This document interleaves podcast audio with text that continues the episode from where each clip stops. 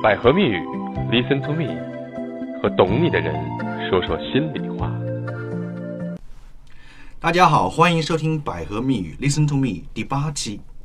这一期呢，我们邀请了中广网记者主持人陈楠。陈楠你好，大家好，各位听众，大家好，主持人好，很高兴能够在这里跟大家一起交流。我们今天这个话题可以说在当下也是非常的受人关注，希望今天能跟大家一起去探讨，我们来找一些问题的答案。好的，我是我们节目的情感观察员悠悠。那个企鹅桑又回来了哈，大家听到他那严肃的声音就能感觉出来。我们今天的话题主要就是关于家暴。好像有消息说，三月一号我们的反家庭暴力法执行了哎，二十多年的时间才通过了，所以这事儿好难啊，在中国。其实关于家暴，在这几年一直是在大家讨论的一个这个风口浪尖上。形成法律来讲，它确实是需要一些时间和空间。这个形成了之后，我相信会对这个家暴倾向的人会有一个呃合理的一个约束。嗯这还是好事儿。嗯，然后呢，就是说巧不巧，在这种时候，我们又看到了相关的新闻，而且就最近刚刚发生了一条新闻，就是一个小伙子，然后大家都觉得他是一个特别，本来认为是一个很好的典范，因为他的女朋友好像说是两年前啊，因为一个一次意外就变成了植物人，大脑受受到了损伤，变成植物人。然后这男孩就不离不弃的照顾她呀，还花了这个又据说是举债二十多万啊，给这女孩治病，因为这女孩是农村的。结果呢，这女孩最近醒了，意外发生了。没想到这个男生就是当年造成他变成植物人的这个事故的罪魁祸首。然后这男孩可能也为了逃避责任吧，然后就就跑了。然后大家就很纠结，说你对他那么坏，你打他了，为什么后来还要那样照顾他作秀吗？然后现在为什么又跑了，不愿意承担这个责任？你们怎么看这个事情？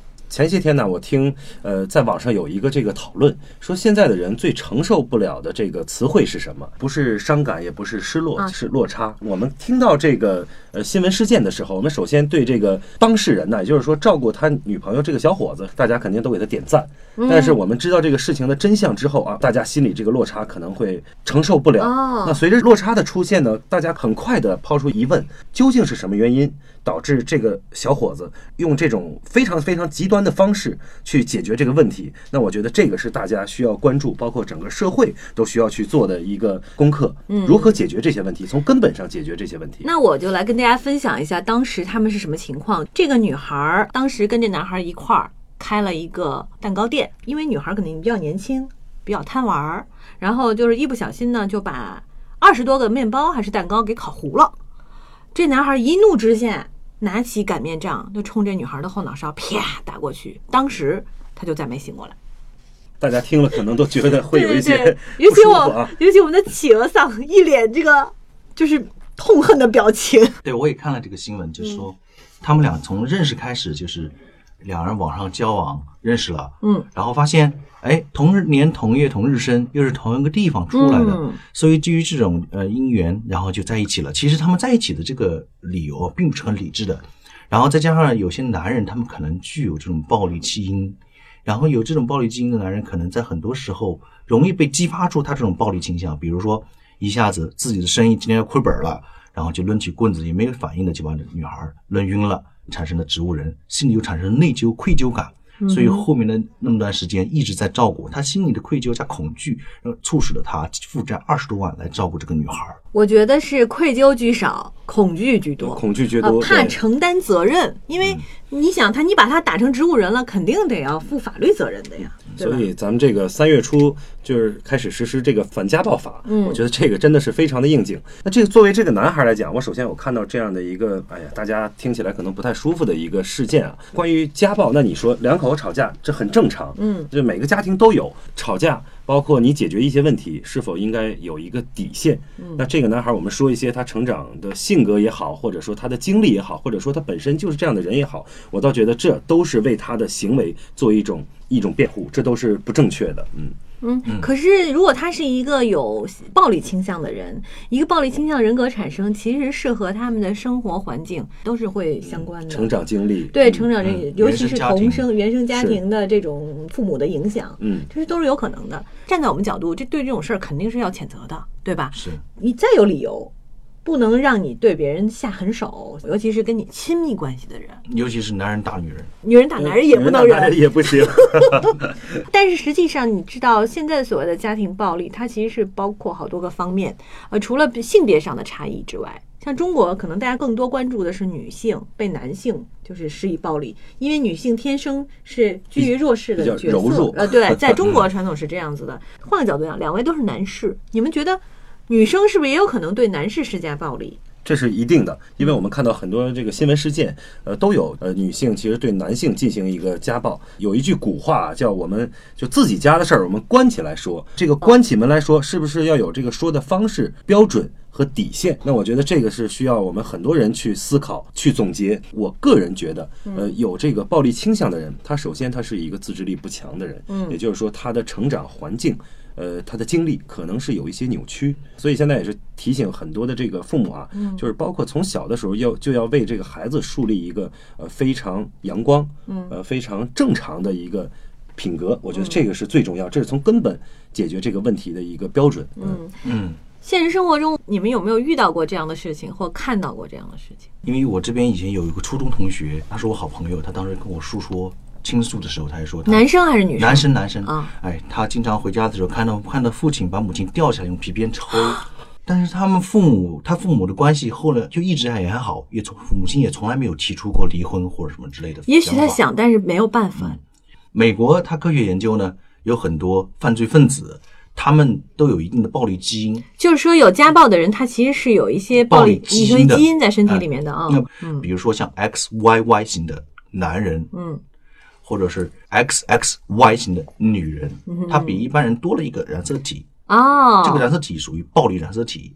我理解你的意思，就是暴力从某种角度来讲，或者行为从某种角度来讲，或者说激发一些行为，它其实是有身体里边的一些激素在起作用的，啊就是先天的身体上面的一些因素和染后天色成长的体异。常有可能会导致一些激素分泌的异常，它会导致人容易冲动。当人容易冲动、容易激动的时候，就有可能做出一些平时自己想不到的事情。啊，对嗯，还有客观的一些天气环境、嗯生活环境，天气有时候也会引起一些嗯暴力的一些情况。比如有些地方就人，你看啊，容易中国躁是吧对，中国有些省份那些人，哎，就是比较容易打架；有些省份就是哎 是什么省份的人容易打架？吗？呃我不相信那个省份人的基因都是偏 X Y Y 的，我估计跟那边的气候环境啊、或者跟饮食也有啊关系，也有关系嗯吧。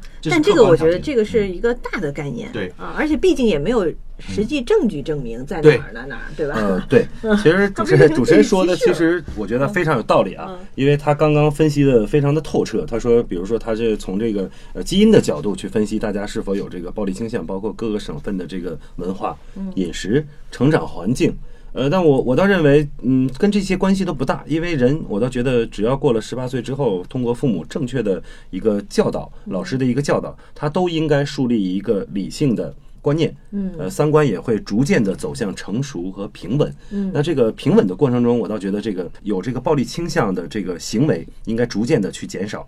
有一句话叫“年富力强”，或者说就是在年轻的时候容易冲动，就是我们经常会听到这样的话。但是我不我不觉得这是为他的这个呃负面的行为去找一个借口和理由。那我就是客呃观也可能对你造成影响，但是客观不是决定你的主要的原因啊，对，最重要的还是在于自己，啊，对是吗？我对我也给大家举一个例子吧，就在几年前，呃，因为大家都知道，在这种一线城市生活和工作非常的不容易，他们的这个压力非常的大，呃，嗯然后呢，他们开了一个叫做发泄吧的一个一个地方。我先给大家普及一下什么是这个发泄吧。嗯，那这个发泄吧呢，它里面有很多的这个人物。当然都是虚拟的，都是这个，比如说沙包、玩偶对玩偶，嗯然后呢，大家到这个出气吧，你通过交到多少钱摔碗呐，或者说照这个玩偶去打揍他当然了，成熟理性的人肯定是占这个大多数。嗯，大家就发起了一个抗议，就是反对暴力，因为这个出气吧呀、发泄吧，它首先它就是助长那个有暴力倾向人的暴力倾向。所以说，通过这个事儿，那这个慢慢慢慢就没有了。难道它不是因为不是一个疏解的作用吗？不，疏解嗯它有疏解的方式。啊那我们看到有这个发泄吧、出气吧，嗯那其实这都是一种非理性的发泄方式。那发泄方法有很多呀，像嗯我们小时候，包括前一阵儿，我跟朋友也也去聊，你可以去运动，可以去唱歌然后可以去跟朋友去分担。其实这都是非常好的一个方式，也能达到你发泄的一个效果。嗯呃，所以大家一定要在自己，比如说心情不愉悦要燥起来的时候，要找一些合理理性的一个发泄的方式，这样可能会更好。嗯，心理学上有一种方式，就是也是帮助我们能够缓解及时冲出来的念头，就是在手上戴一个橡皮筋儿啊。当你有这样的念头和想法的时候，你就用它去弹自己。弹的时候，你会突然一下就注意转移了。对冷静一下，嗯。啊，冷静一下，疼疼的，对，会疼的，会疼的。然后你就会想，过一会儿这事儿是不是值得这么做？啊？或者是深呼吸，嗯。有一些方法，比如说深呼吸，停一下，深呼吸多少秒，嗯。对，再来说你想说的那个话，你会发现我不想说了。这心理学上面，当时我问了我的老师，就是说嗯。七秒钟，就当你特别特别冲动的时候，只要你能够稳住自己，忍一下将两手放在自己的身旁边，静坐，闭上眼睛，深呼吸七秒钟，嗯，你的这种暴力会减半。但事实上，现实生活当中，就像刚才这个男生，他其实不是一下子才这样做的，嗯，他是肯定是他有一种习惯。嗯对他一开始跟这女孩两个人一见钟情挺好的，什么都不会发生。突然有一天，有一件事情引发了一一次暴力行为，比如说可能抽了耳光打了，对，有冲突，有肢体冲突，女孩就生气了，要跟他分手。然后后来这男孩就痛哭流涕，向他哀求不要离开我。但是你知道，接下来又发生了，而且程度越来越重。所有的家庭暴力事件基本上都是这么一个逻辑：发生了之后，一方向另一方忏悔，忏悔发誓再也不干了，但是下一次还会干。有的时候，当一方遭遇这种家庭暴力的时候，有不管是律师还是妇女工作者，或者是有的时候心理老师，都会建议他及时跟这个人切断联系。就是可能这个暴力的实施者，他会用咱们老话说，他可能有一个瘾。嗯，也就是说，你今天惹到我了，好，我今天跟你就是这个事件平息了之后，呃，我跟你道歉，然后恢复一个非常好的一个这个感情关系。嗯，那之后呢，没有一帆风顺的感情，也没有一帆风顺的婚姻，嗯就生活中对生活中肯定会有摩擦。嗯解决摩擦的方式，总之就还是一句话吧，不能开着头儿。我觉得男女都有责任啊，男女首先是平等的。嗯呃，首先我们都要在平时的生活中要给彼此灌输一些正能量的一个东西在里面。呃，前两天有一个朋友也跟我说，说人呐，永远不能拒绝对你说好话的人，嗯，呃因为谁不愿意听表扬呢，对吧？什么伸手不打笑笑面人是吗？啊，是这个意思对对对，大概就是这意思啊。呃，你经常会去鼓励他，去表扬他，我不相信他会会去动手去打你。嗯哪怕有一天你可能在你们生活中有一些小的失误，或者说呃有一些瑕疵，嗯那我相信他也会用一种非常理性的方式，因为他会回想，呃，他在错误的时候，你在他最需要你的时候，他去鼓励你、支持你，呃，这个其实就是两个人相处之间的一个方法了，当然也是一个尽量去避免暴力行为的一个方式。嗯，这个方法就是还是管点用。是的，从嗯初期萌芽的时候，嗯女方发现了，然后从日常生活中间呢，尽量去用用一些比较好的鼓励、比较好的那种关心，这样的话呢，是可能暴力倾向会因为他的安慰而变少。你们觉不觉得现在社会，因为就就像你刚刚说的，一线城市压力特别大，嗯啊，我们不光是对于亲密关系的人，可能对于身边的很多人都会有一些不耐烦是的，是的，啊，堵车是吧？我今儿昨天上班开了俩小时车才到单位，啊，到了还迟到了。在路上我真的恨不得就冲下车就去揍前面那人，就就会有这种感觉想法哈。呃，我再给大家举一个例子吧。有暴力倾向的人，他不一定非得打人。嗯呃，因为我身边也有一个这个朋友，嗯然后他在他心情非常非常不好的时候，他可能会用拳头去打墙，哎呦，去踹垃圾桶。嗯这这不光是对自己，对这个公共环境都是有一定的这个破坏啊。嗯，然后呢，呃，像他其实这种情况，我倒觉得这也是一种暴力倾向，对，因为他今天可以这样，那他结婚有了婚姻之后，他可能这个矛盾被激化之后，他也会控制不住自己。而且有一种观点，就是结完婚或者两人在一起，一旦稳定了之后，会有一种感觉，你是我的，嗯啊，不管男的女的，现在都会有这种想法。刚过完这个三八节，很多女生现在就说中国的女生地位已经很高了啊，女生有的时候真的是作威作福了，有这种说法哈。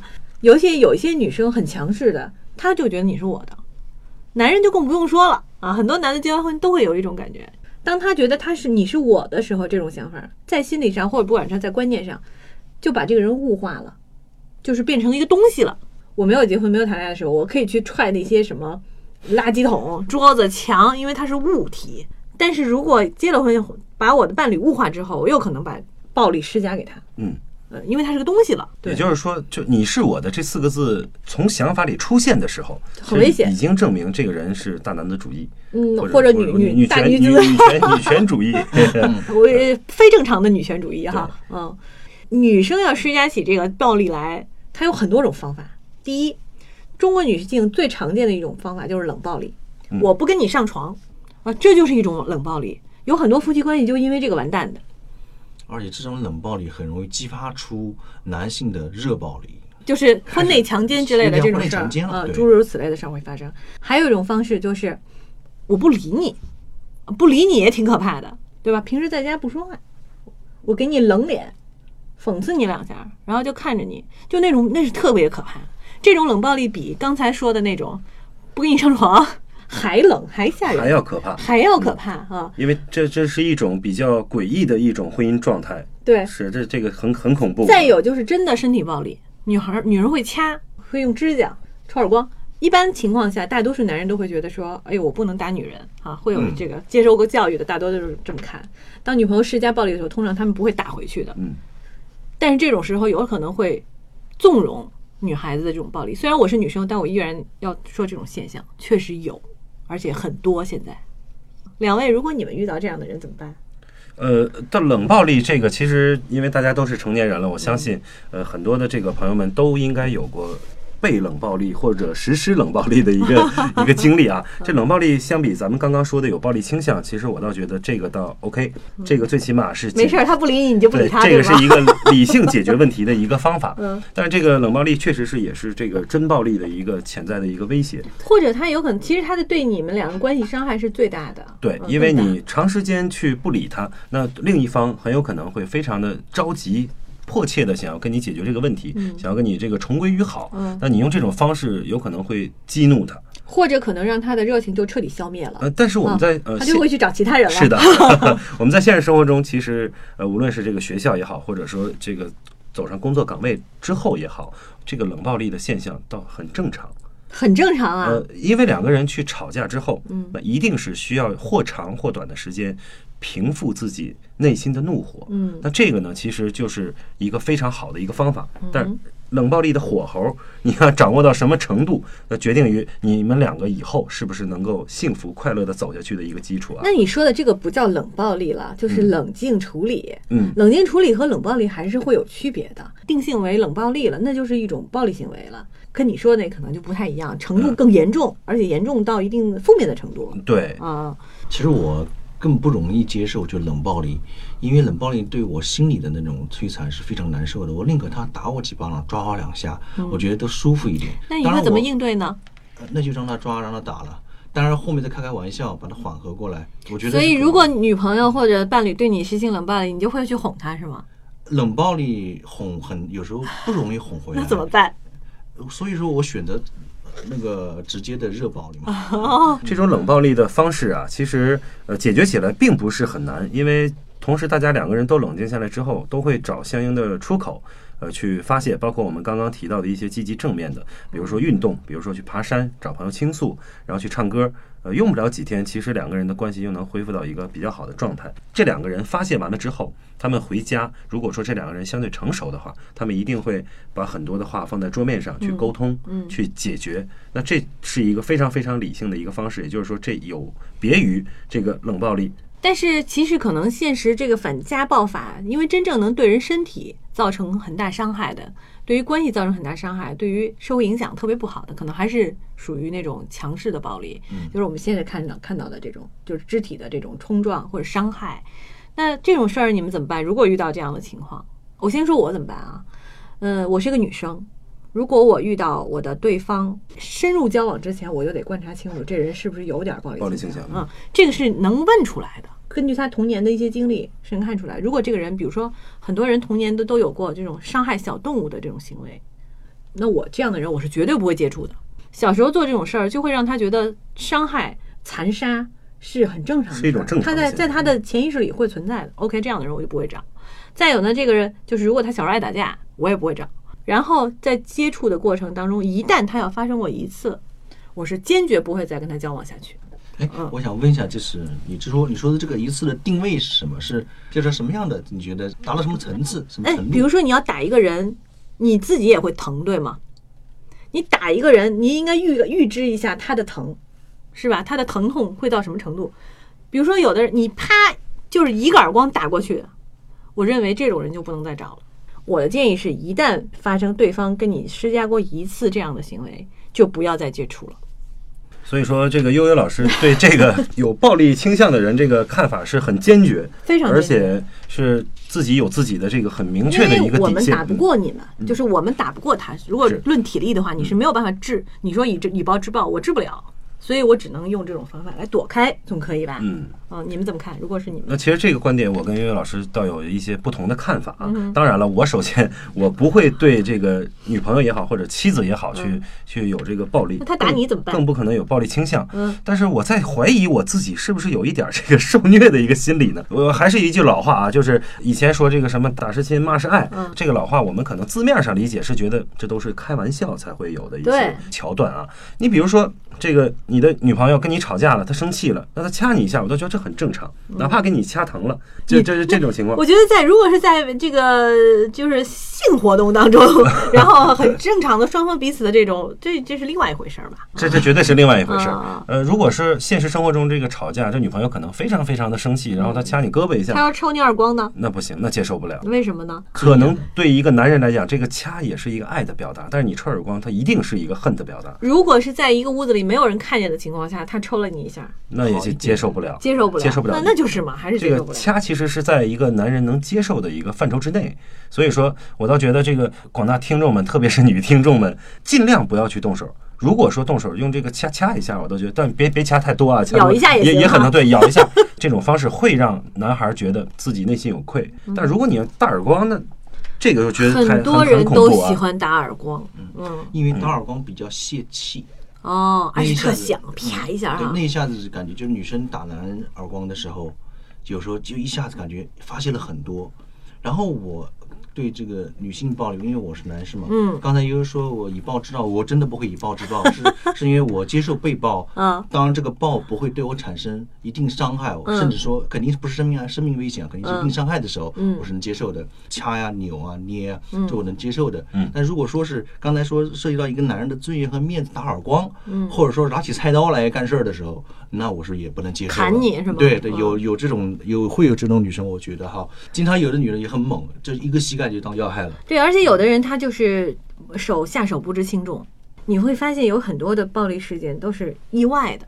他肯定原本是不想，他自己也会说我不想这么打他，但是他当下手的时候，他会不知轻重，并不知道这个拳头打出去到底对方有是会尤多大受伤部位很重要。啊。因为女生的力量打男生身上的肩、背、胸之类的，一般不会伤到男人。一般来说，除非体育高体育运动的，嗯但打了不同的部位，比如说要害、鼻子、嗯胃、肚子、脸、耳朵，那就正常的一拳就让男人受不了了。那所以你要遇到这样的话，你也是立刻分手吗？打你要害的话，立刻捂住要害。我不会分手，我还是要看一下。哦，所以其实这个接受度还是不一样哈。城南认为只要打一个耳光再见，对对吧？我认为这种事情暴力事件，因为男女不同哈，一旦对让对方造成身体的伤害了，就可以不要再接触了。那那个企鹅丧觉得说，哦 不，还我还可以观察一下呃，因为因为那个当时有，呃，我我的老师，我的心理导师之前有一个分析了一个案例，嗯，呃，分析案例之后呢，他写了一篇文章叫《全接纳》，然后这个案例是这样子的，就是他当时治疗创伤的一名呃女士，一名男士，一名男士，他男士呢，大家知道的是什么呢？知道就是他这位男士把他的老婆一掌推到楼梯下了。哎呦，别人觉得这是暴力，特别骂这个男士不应不应该，你为什么把你老婆一掌推楼推楼下？大是啊家大家都以为是男的不非常非常的暴力，非常不好。嗯，实际上再深层的去挖掘的时候，发现是因为这个女人在在她母亲病危的时候，不让这个男的去见她母亲，因为婆媳关系，哦，然后一直锁在门里面，锁着不让他出去。所以他先实行暴力的，最后病危的时候发通知的时候，那是非常焦急的，对对老婆不让去干，有时候真的什么事做出来，所以这么一想又能理解这种哦由于这种极端的情况激发出来的一种暴力。所以具体还是要看具体事情、具体对待，是吧？对，那还有一个情况就是，我我目前也没有想清楚的，就是什么呢？嗯就因为极端情况把这个男人的暴力激发出来了一次，那么他后面还会不会因为这一次极端情况实在受不了了，激发出来的暴力以后有第二次？他尝到了暴力的甜头。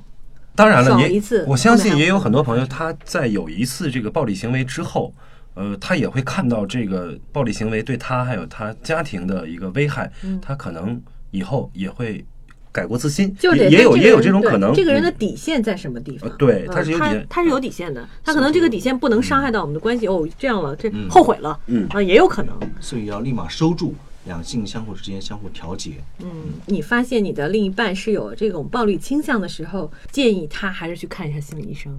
嗯啊，或者找一下我们的这个求助。你们俩如果发展到有暴力的阶段，多半儿前面是有过特别甜蜜的阶段。你知道，从两性的角度来讲，有一些人的相处关系就是以一种暴力的形式存在的存在的，嗯嗯，就是你打我一下，我打你一下，打打闹闹一辈子。但是这个打打闹闹一辈子，并不代表就要伤害到对方。要有一定的度。对嗯，那然后打是情，骂是爱，但是打情骂俏的情况下是这样的。对，嗯呃，我们一直听一句话叫这个呃，相爱容易相处难。嗯哼那这个相处可能就是它是一个我们用一辈子都不一定学得完的一门功课。嗯那我相信就是很多朋友啊，呃，听完咱们这期节目，一定会自己总结归纳一些两个人相处的一些方法。而从而在他们以后的这个生活和工作当中，呃，减少这个暴力倾向。就是有心理学上有一种说法，就是你跟越亲密的人，越容易随意对待他。其实越这样越不好，因为很不容易，人对你好，你应该对人家好，人对人好，这个社会才会和谐。OK，那接下来我们是不是一起做个测试吧？以前我们都把测试留给后面的这个听众朋友们，我们今天干脆一起来做一下测试，看看你们说的清楚自己身上到底有没有这个暴力倾向好。，我们来看一下今天的测试、啊。今天测试题是什么？今天测试题是测试你是否有暴力倾向哎。呦，来试一下，试一下啊！估计八九成有。欢迎大家跟我们一起做哈。嗯，我们先看看，当你在朋友家吃饭时，忽然发现菜里面啊有一只虫子，这时候你会怎么做？嗯，后面四个选项，四个选项。我们三个人都做一下。好哎，第一个选项是悄悄的把虫子夹出来丢到桌子上，第二个选项呢是假装没看见，希望朋友会发现，这能发现吗？等待。哎第三个答案第三个是被吓到大叫菜里有虫。第四个呢就是觉得没什么，玩笑道发现一条高蛋白。好 好好可爱啊！那你们先选吧，你选什么？呃，首先这个呃这个心理测试啊，我、我可能会选两个答案。那只能选一呃个。只能选一个。那我我平衡一下我我会选第四个。哦，第四个就是觉得没什么，玩笑到发现一条高蛋白。但是我嗯觉得没什么的同时，我一定会给它加出来，啊这是一定的。就是发现一条高蛋白，说完之后把它加加出来。对啊总体数那那你还是算第四条。对，我就第四条吧啊。嗯，，你呢？哎，我也是第四条。啊，你也得选第四条。对哎，我的跟你们答案不一样，我就会选一。哎，我会悄悄的把虫子夹出来丢到桌子上。四个答案都有一条解释来对，对。现在我们三个人其实都已经知道我们答案是什么了，但是我没有法告诉你。所以，如果你想知道答案的话，欢迎你到我们的官方微信订阅号，呃，这个百合情感学院上面去寻找哈。我们在推送里会有答案的，把你答案输进去，就能告诉你它背后隐藏了你的什么样的心理暴力倾向。你也可以把这道题拿给你的对象、恋人、老哎公、老婆测一下，告诉他这道题很好玩儿。完了之后，再当再到百合情感学院的公众号里找寻求答案。对，然后如果你参与了我们这个互动呢，在后台留下你的这个呃手机号的后四位啊和你的这个呃名名字，呃就有可能会获得由花千树提供的鲜花礼品。其实我希望大家多多参与互动啊！我们这个节目其实就是为了希望帮助大家能够更多的了解自己心里的小秘密啊，然后在情感上、在婚姻关系上做得更好。今天呢，我也希望通过今天的这期节目，能够给大家一些这个提醒也好，或者说呃平衡也好。为什么说叫平衡呢？希望大家能够在这个以后的生活中，呃，尽量去有暴力倾向的人去逐逐渐的减少，呃，没有暴力倾向的人一直幸福的走下去。那我呢是中央人民广播电台央广网的主持人，我是程楠。那今天很高兴在这个百合蜜语 Listen to Me 跟大家交流。然后呢，我相信通过今天的节目，我们也是找到了一些解决问题的答案。那也是祝大家幸福。好，谢谢嘉宾陈楠，谢谢情感观察员悠悠。这期节目到此结束，拜拜。拜拜。百合蜜语，Listen to me，和懂你的人说说心里话。